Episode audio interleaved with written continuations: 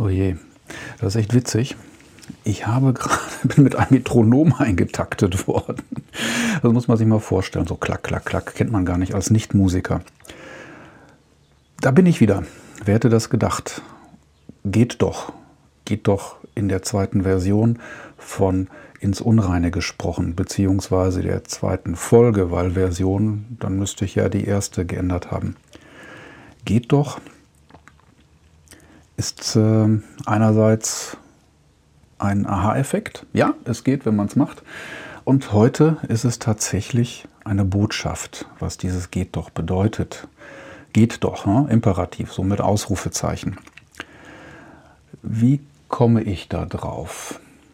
Ich habe mir Gedanken über das Thema Kreativität gemacht. Oh Gott, der schon wieder oder schon wieder dieses Thema Kreativität, als ob es davon nicht genug gäbe und genug Kolleginnen und Kollegen, die Kreativitätsworkshops und Kurse anbieten und alles, was dazugehört. Männer, die Bauklötze staunen, also mit Lego arbeiten, Kreativität wieder erlernen, die wir als äh, Männer in den besten Jahren mal als Kind aberzogen bekommen haben. Kreativität, ja, ein ganz wichtiger Skill. Wie machen wir das mit der Kreativität? Sei doch mal kreativ. Genau, wir nehmen eines, wir nehmen ein festgelegtes Zeitfenster, 45 Minuten, Klammer auf, wer hat eigentlich diese 45 Minuten Fenster erfunden? Fragezeichen, Klammer zu. Und dann heißt es, so, jetzt werdet mal kreativ. Wir machen jetzt ein Brainstorm. Oder wir bleiben schön mit kreativen Tools am Rechner und versuchen kreativ zu werden. Ja, das kann man mit Sicherheit schon machen. Also Kreativität umsetzen. Ist auch meine Erfahrung. Aber die Frage für gelingende Kreativität ist doch, wo kommen die Ideen eigentlich her? Bestimmt nicht beim Brainstorming. Das haben, glaube ich, auch schon viele kluge Leute festgestellt. Weder beim Brainstormen noch in Kreativitätsmeetings, sondern eben bei kreativitätsfremden und arbeitsfremden Tätigkeiten und an anderen Orten. Eben nicht in Kreativmeetings. Da sagte der Herr Füglistaller, ich habe den persönlich leider nie kennengelernt, schon vor mehr als 15 Jahren. Nur ein Prozent der tollen Ideen oder der guten Ideen und Lösungen kommen in Kreativmeetings. Ja, der Rest kommt unter der Dusche oder vor allem draußen. Und das waren dann 28 Prozent der Ideen, der guten Ideen oder der Menschen, die sagten, wo haben sie ihre Ideen? Die sagten, 28 Prozent der tollen Ideen habe ich draußen oder in der Natur. Das heißt, klugerweise, Ideen kommen dann, wenn man in Bewegung ist. Und wir verwechseln da etwas, denken, dass wir nur, wenn wir gedanklich in Bewegung sind, dann funktioniert das. Aber die Gedanken kommen dann in Bewegung, wenn wir selber in Bewegung sind. Das wird jeder schon mal gemerkt haben, wenn er dann eben weg von diesem engen Bildschirm, von dem Schreibtisch, von den Kollegen, vom Besprechungsraum, auch wenn das so ein White Room oder War Room oder was auch immer ist, raus ist, dann sprudeln die Dinger. Und dann kommt man wieder zurück, zack, sind sie weg. Und das bringt mich, neben dem Goodie, was mir gerade noch einfällt, was ich auch noch erzählen wollte, die größten Kreativitätsbarrieren, das bringt mich zu der Idee, oder nein, die ich teilen möchte. Die Idee habe ich ja schon lange und ich tue es dann auch so, den Kreativitätsprozess zu beschleunigen, beziehungsweise überhaupt in Gang zu bringen. Wie macht man das? Das wussten schon die alten Griechen. Die Philosophen wussten das, die alten Lehrer wussten das. Sie nannten das Solvitur ambulando, für die Nicht-Lateiner Lösen im Gehen. Da gab es noch die alten Griechen, die man als Peripathetiker bezeichnet hat, die sich vielleicht auch so bezeichnet haben. Die wenigsten von uns wissen das, weil kaum einer kennt alte Griechen persönlich, jedenfalls nicht die, die vor über 2000 Jahren gelebt haben. Diese Peripathetiker taten eines, sie wandelten also im Sinne von wandern, umhergehen, ließen ihre Gedanken dann schweifen, hat den charmanten Vorteil, die Gedanken kommen und gehen, beziehungsweise etwas ruhiger im Kopf. Man sagt auch, dass es eine Korrelation gibt zwischen dem Gehtempo und den Gehirnströmen und der Geschwindigkeit der Gedanken. Ich habe es wissenschaftlich nicht belegt, aber meine Erfahrung sagt, dass das so ist. Also diese Peripathetiker sind dann umhergewandelt, vielleicht Gedanken verloren, vielleicht auch Gedanken leer Daher kommt bestimmt auch das Wort Gedankengänge. Genau, das kommt bestimmt aus dem Gedankengang, weil es auch ein physisches äh, Moment hat.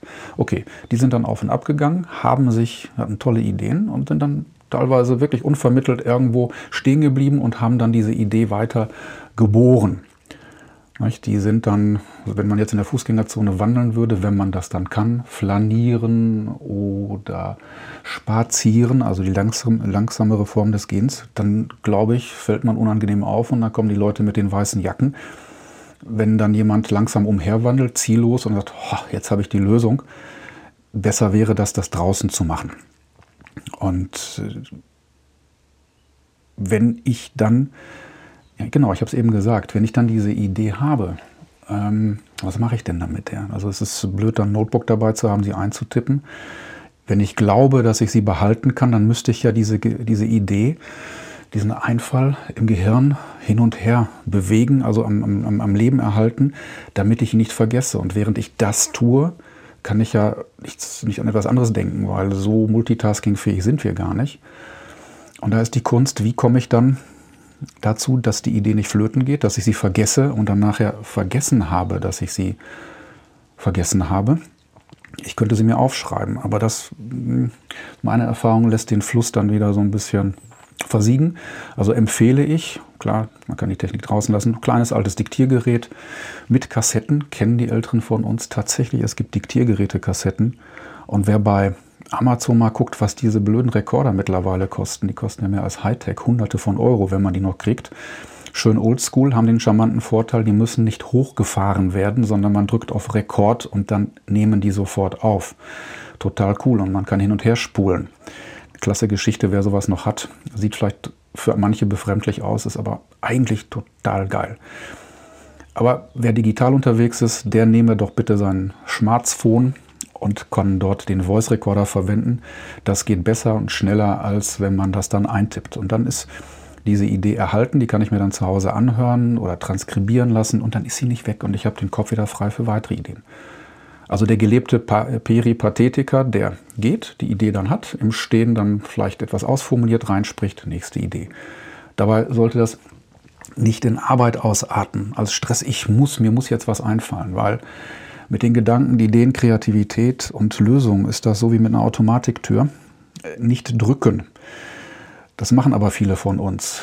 Denn wenn ich drücke, ihr kennt die Automatiktür, dann blockiert sie, dann geht es halt eben nicht weiter. Die Illusion ist, wenn ich dann drücke, geht es doch weiter. Und durch diesen Druck passiert halt eben leider nichts, eher das Gegenteil. Ich verschwende Energie und ich komme nicht voran. Und so ist das mit Ideen, den Ideen und der Kreativität auch. Also loslassen und entspannte Atmosphäre schaffen, das funktioniert tatsächlich in einer, doch in einer grünen, in einer luftigen und hellen Umgebung draußen am besten. Und das kann ich auch kultivieren. Ich kann das wirklich kultivieren. Die Idee dahinter steht und ist inspiriert von den alten Philosophen, von den alten Denkern, die umherwandelten. Wandern, wandeln, das hat einen ähnlichen Wortstamm, hat zwar früher eine, glaube ich, getrennte Entwicklung genommen, aber wandeln heißt ja auch von anderen Seiten betrachten, hin und her drehen. Und das macht man mit dem Wandern und mit dem Bewegen auch. Und da kriege ich diese schöne hm, gegenseitige Befruchtung aus Körper und Geist. Das heißt, ich bewege mich in einem gewissen Tempo, das tut den Gedanken gut und das tut dann auch wieder dem Körper gut. Und es ist so einfach, das tatsächlich zu tun. Sieht nur doof aus, weil man eben ja nicht busy ist. Ne? Wenn ich angestrengt am Rechner sitze, angestrengt irgendwas schreibe, dann sieht das so höllisch fleißig aus und ich tue ja was. Hm, nicht immer ist das Ergebnis dieses fleißigen Getues auch ähm, was Gutes. Deshalb hm, sollte man darüber stehen, also genug Hintern in der Hose haben, sagen so, ich mache das jetzt und ich arbeite tatsächlich, beziehungsweise ich kreiere. Die Aufforderung herauszugehen. Genau. Ins Unreine gesprochen deshalb, weil ich habe ja eben was erzählt von Ideen im Gehen. Ja, Solvitur ambulando. Kann man machen, Stündchen für sich selber. Einfach, na, ich denke, ein Stündchen soll schon sein. Das ist dann vier, fünf Kilometer, je nachdem, wie schnell man läuft. Am besten ähm, unterbrechungsfrei, keine Ampeln. Am besten kein zu schwieriges Geläuf, weil sonst muss man sich zu sehr, sehr auf den Weg konzentrieren. Am besten ja, grün, bisschen Wasser drumherum, verhältnismäßig wenig Geräusche, wenn das irgendwie geht. Man kann auch Kreise im Park drehen. Apropos Kreise, es lohnt sich nicht, das ist keine gute Idee, auf äh, Rennbahnen zu laufen. Wobei, das bringt mich zu dem Gedanken, Rennbahn, ihr kennt das, diese 400 Meter Distanzen, das ist ja, daher kommt Karriere. Ich glaube, im Französischen heißt das Karriere. Karriere, das ist diese Laufbahn, also wenn man sich im Kreis dreht. Also im Prinzip das äh, horizontale Hamsterrad. genau, das horizontale Hamsterrad. Also gehen. Und einfach absichtslos gehen, das ist eine gute Idee, weil sonst habe ich den Automatiktüreffekt, wenn ich dann eine zu konkrete Absicht habe. Und wenn mir was einfällt, dann kann ich das dann in eine Sprachnotiz packen. Gute Idee, oder? Und wo ich bei Ideen im Gehen bin, ich mache das oder jetzt in den Zeiten, jetzt so noch zu Anfang des Jahres und vielleicht im Sommer wieder, wenn es wieder möglich und erlaubt ist, treffe ich mich oder lade ein Interessierte, die dann auch genau an diesem Prozess teilnehmen, die dann Interesse haben, sich auszutauschen und dann halt nicht still für sich sind, sondern halt mit Leuten sprechen und dabei Ideen entwickeln und auch meistens was Gutes mitnehmen. Das ist eine Idee für eine Mittagspause.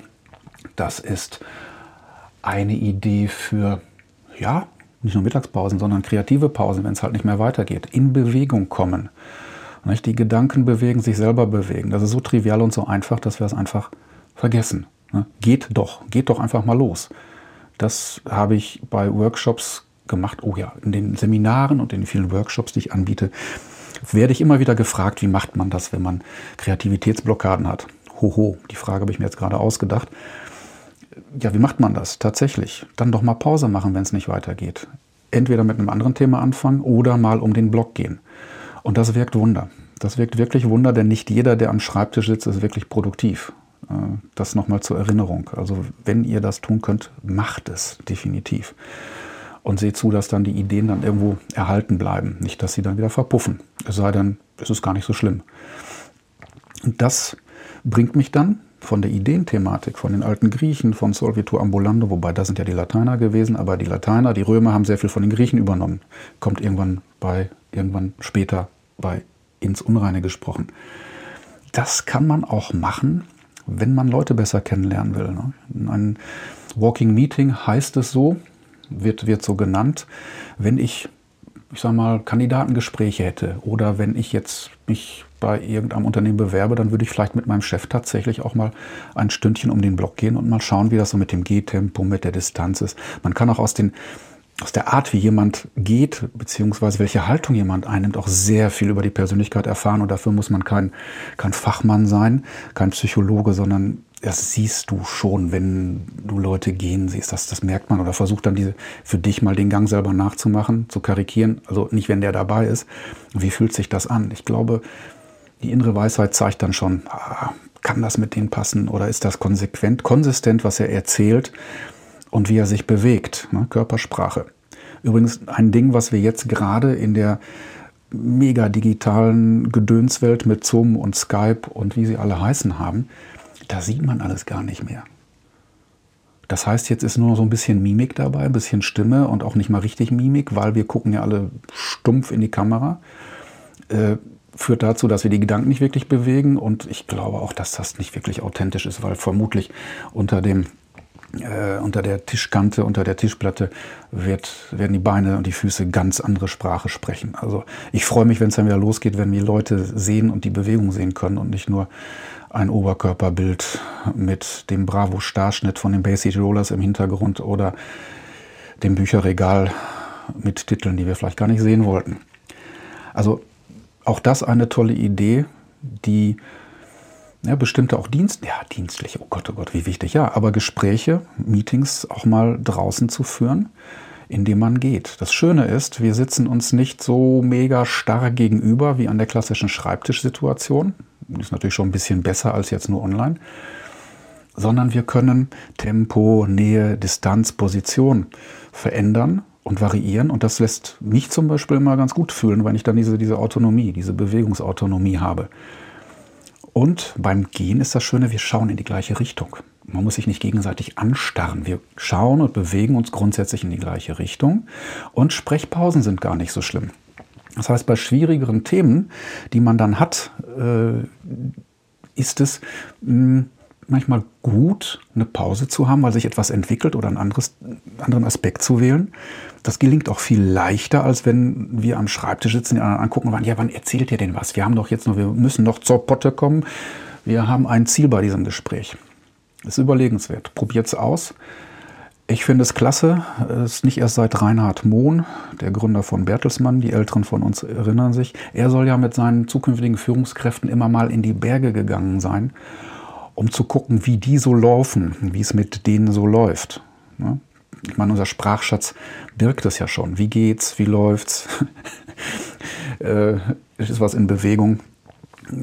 Klingt am Anfang ein bisschen amüsant, aber wer sich die Mühe macht, in einem etymologischen Wörterbuch nachzuschauen, was das denn bedeutet und woher es kommt, kriegt wieder eine Verbindung zu dem, was physisch da ist in der Bewegung und was so gedanklich passiert. Es ist definitiv lohnenswert, da nochmal weiter nachzugucken. Der Herr Mohn, ich glaube, da fällt mir ein anderes Beispiel ein. Da sagte jemand, äh, auch ja, ich kenne einen, der läuft dann mit den Leuten los und der ist dann so schnell und wenn einer nicht mitkommt, dann ist der nicht für mein Team geeignet. Okay, kann man machen. Also ich glaube, da hat also jeder seine eigene, eigene äh, Sichtweise bzw. sein eigenes Empfinden.